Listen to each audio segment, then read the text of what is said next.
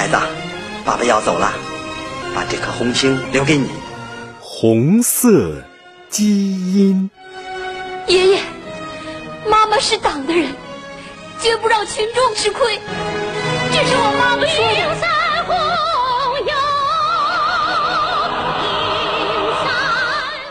红色意志，不说不说再定，十个指头都定上，定了。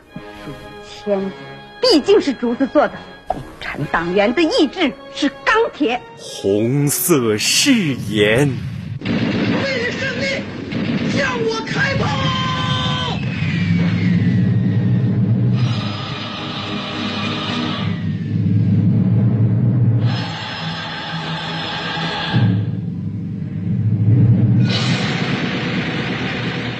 红色旋律，纪念中国共产党建党百年，百集优秀党员事迹展播。烽烟滚滚唱英雄，致敬党的好儿女。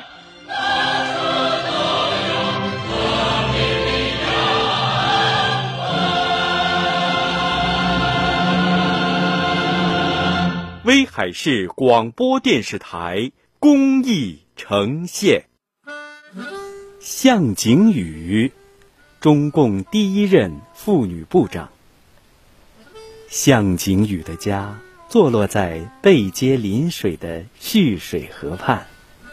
父亲向瑞麟原住乡间温湖村，后搬到牛角冲。他小时家境贫苦。曾以打豆腐、贩运陶瓷器为生，后来慢慢发家，应聘于县城有名的商店鼎盛昌当管事。他将家迁到县城，晚年他担任商会会长，在地方上很有影响。向景宇的母亲邓玉桂是溆浦姚家田人。贫苦农民家庭出身，诚恳简朴，为人忠厚，为邻里所称赞。向景宇兄弟姊妹共十人，他排行第九，乳名九九。一九零零年，向景宇五岁时，就在父兄的指导下开始认字，六七岁时上私塾读书。一九零三年，溆浦正式开办新学，以卢峰学院为校址，招收学生。这年冬天，向景宇的大哥向先月和地方一些开明人士在城西文昌阁办了一所小学。由于社会上重男轻女，家长们不愿送女孩子去上学，所以。入学的女生很少，在大哥的支持下，向景宇第一个报名上了小学。一九零九年，向景宇进入新创办的常德女子速成师范学校读书。学校的经费不多，生活艰苦，学习紧张，使向景宇受到了比较艰苦的锻炼。在学校，向景宇是一名。最勤奋的学生，他孜孜不倦，好学深思，刻苦钻研。一九一二年秋天，以优异的成绩被省立第一女子师范学校录取，编入本科第一班。向景宇在一女师求学两年多，他博闻强记，对于墨翟博爱的哲学非常清新，因此。同学们给他起了个绰号，叫墨子。一九一四年五月十三日，湖南第一师范杨昌济老师在《达化斋日记》中有这样一段记载：昨至第一女子师范学校复其成绩展览会，见本班二年生向俊贤之日记，颇有抱负，可谓。女教育界中之人才，正像毛泽东、蔡和森是杨昌济最得意的男学生一样，向景宇是他最得意的女学生。一九一四年秋，省立第一个女子师范的校长朱建凡因思想倾向进步，为当时政府所不容，被顽固派撤去了校长职务。向景宇平时很敬佩朱校长，他便和几个进步同学一起毅然退学，转学到朱校长主办的周南女校读书。并将原名向俊贤改为向景宇，以示对封建势力的高度警惕和反抗。在周南女校，许多同学把向景宇当成可敬可亲的大姐，称她为向圣人。她是学生的领袖，学校里的老师和学生都爱她、敬她。在周南女校学习期间，社会上流行着教育救国的主张。一九一六年春，向景宇抱着教育救国的理想，回到了家乡，开始筹办溆浦女校。一九一六年十一月，溆浦县立女校正式开学了。向景宇在开学典礼大会上高声宣布。为读书而读书，为嫁一个如意的丈夫而读书，不是我们读书的目的。我们读书的目的是要做个新国民。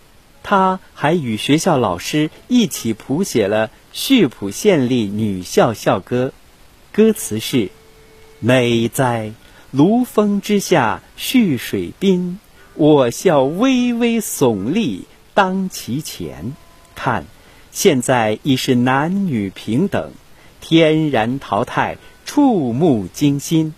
愿同学做好准备，为我女界呀大放光明。一九一九年底，向景宇随蔡和森一家赴法勤工俭学。一九二二年初，向景宇从法国回到上海。随后加入了中国共产党，成为最早的女共产党员之一。七月，在中国共产党第二次全国代表大会上当选为中央委员，担任党中央第一任妇女部长，开始领导中国最早的无产阶级的妇女运动。在中国共产党的领导下。以工农劳动妇女为主体的妇女解放运动如异军突起，成为中国新民主主义革命运动中一支不可或缺的方面军。向景宇就是这支方面军最早的、最卓越的领导者和组织者。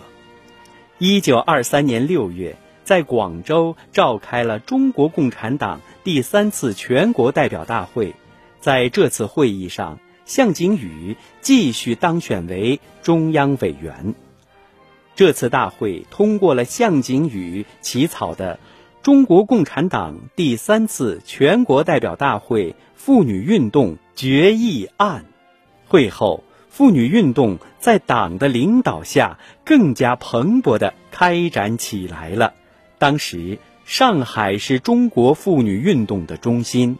在这里爆发过多次女工罢工运动，在第一次全国工人运动高潮中，上海新闸闸北一带丝厂三十八家，其中有外国丝厂十四家，先后有一万多名女工参加了大罢工。在领导妇女运动委员会的工作中，向景宇以极大的精力。领导无产阶级的劳动妇女运动，并以高度的斗争艺术同妇女运动中的各种资产阶级改良主义做斗争，把千千万万妇女引向中国共产党所领导的革命洪流。向景宇还十分注意组织妇女工作队伍，动员和帮助知识界妇女学生。到女工和农妇中去进行工作。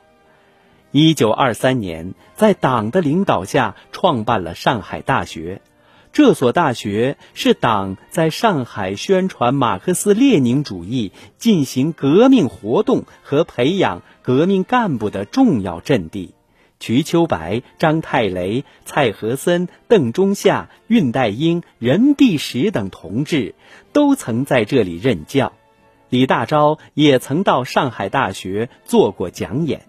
向景宇时常到学校女生宿舍找学生。讨论问题，有时也在自己家里接待女学生，并注意从学生中物色妇女工作干部。在上海，向景宇曾直接领导了多次妇女罢工运动，为中国妇女运动和工人运动做出了不可磨灭的贡献。一九二七年三月，向景宇从苏联莫斯科东方大学毕业后回国。四月下旬，他出席了中国共产党在武汉召开的第五次全国代表大会。会后，他被党中央分配到汉口市委宣传部和市总工会宣传部工作。八月七日，党中央在汉口召开了紧急会议。会议结束后，中央一批领导人相继离开武汉。向景宇则继续留在武汉，转入地下，坚持斗争。向景宇是一位长期公开工作的著名共产党员和妇女运动领袖。在大革命失败后的严峻日子里，要在武汉地区隐蔽地进行秘密工作，坚持地下斗争是很不容易的，条件苦，危险大。向景宇为了躲过敌人的搜捕和侦查的眼睛，经常改名换姓，常常化妆，住处也不固定，还要随时搬家。一天晚上，负责掩护向景宇的同志从外面回来，很着急地对向景宇说：“省委机关快破坏完了，你是敌人最注意的人物。”而且被捕的同志中，可能有意志不坚强的人。你的处境太困难了，不如离开武汉，到上海，要求党中央另派同志来此工作。向景宇深思熟虑之后说：“确实，我的处境有困难，可是，唯其这样，我更不能离开。我离开了，各方工作没有人联系。”特别是工人没有人联系，那会叫许多工人怎样失望？大风大浪的时刻，一定要沉着镇定。武汉三镇是我党重要的据点，许多重要负责同志牺牲了。我一离开，一时无人支撑。就是说我党在武汉失败，这是对敌人的示威。我绝不能离开。不久，原来担任地下交通员的宋若林叛变了。他出卖的第一个人，是我党早期著名革命家夏明翰。一九二八年三月十八日，夏明翰被捕，仅两天之后就惨遭国民党反动派杀害。紧接着，这个可耻的叛徒又供出了向景宇的地址。三月二十日，就在夏明翰牺牲的当天，向景宇被法租界巡捕房逮捕了。在狱中，他大义凛然，坚贞不屈。敌人用尽了一切手段，都不能动摇向景宇的坚定信念。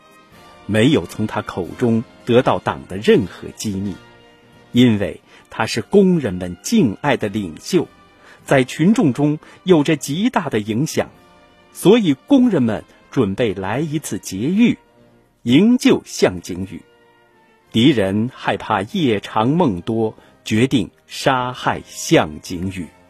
向景宇被押到余记里后空平刑场，他用深情的目光环视着周围悲愤的群众。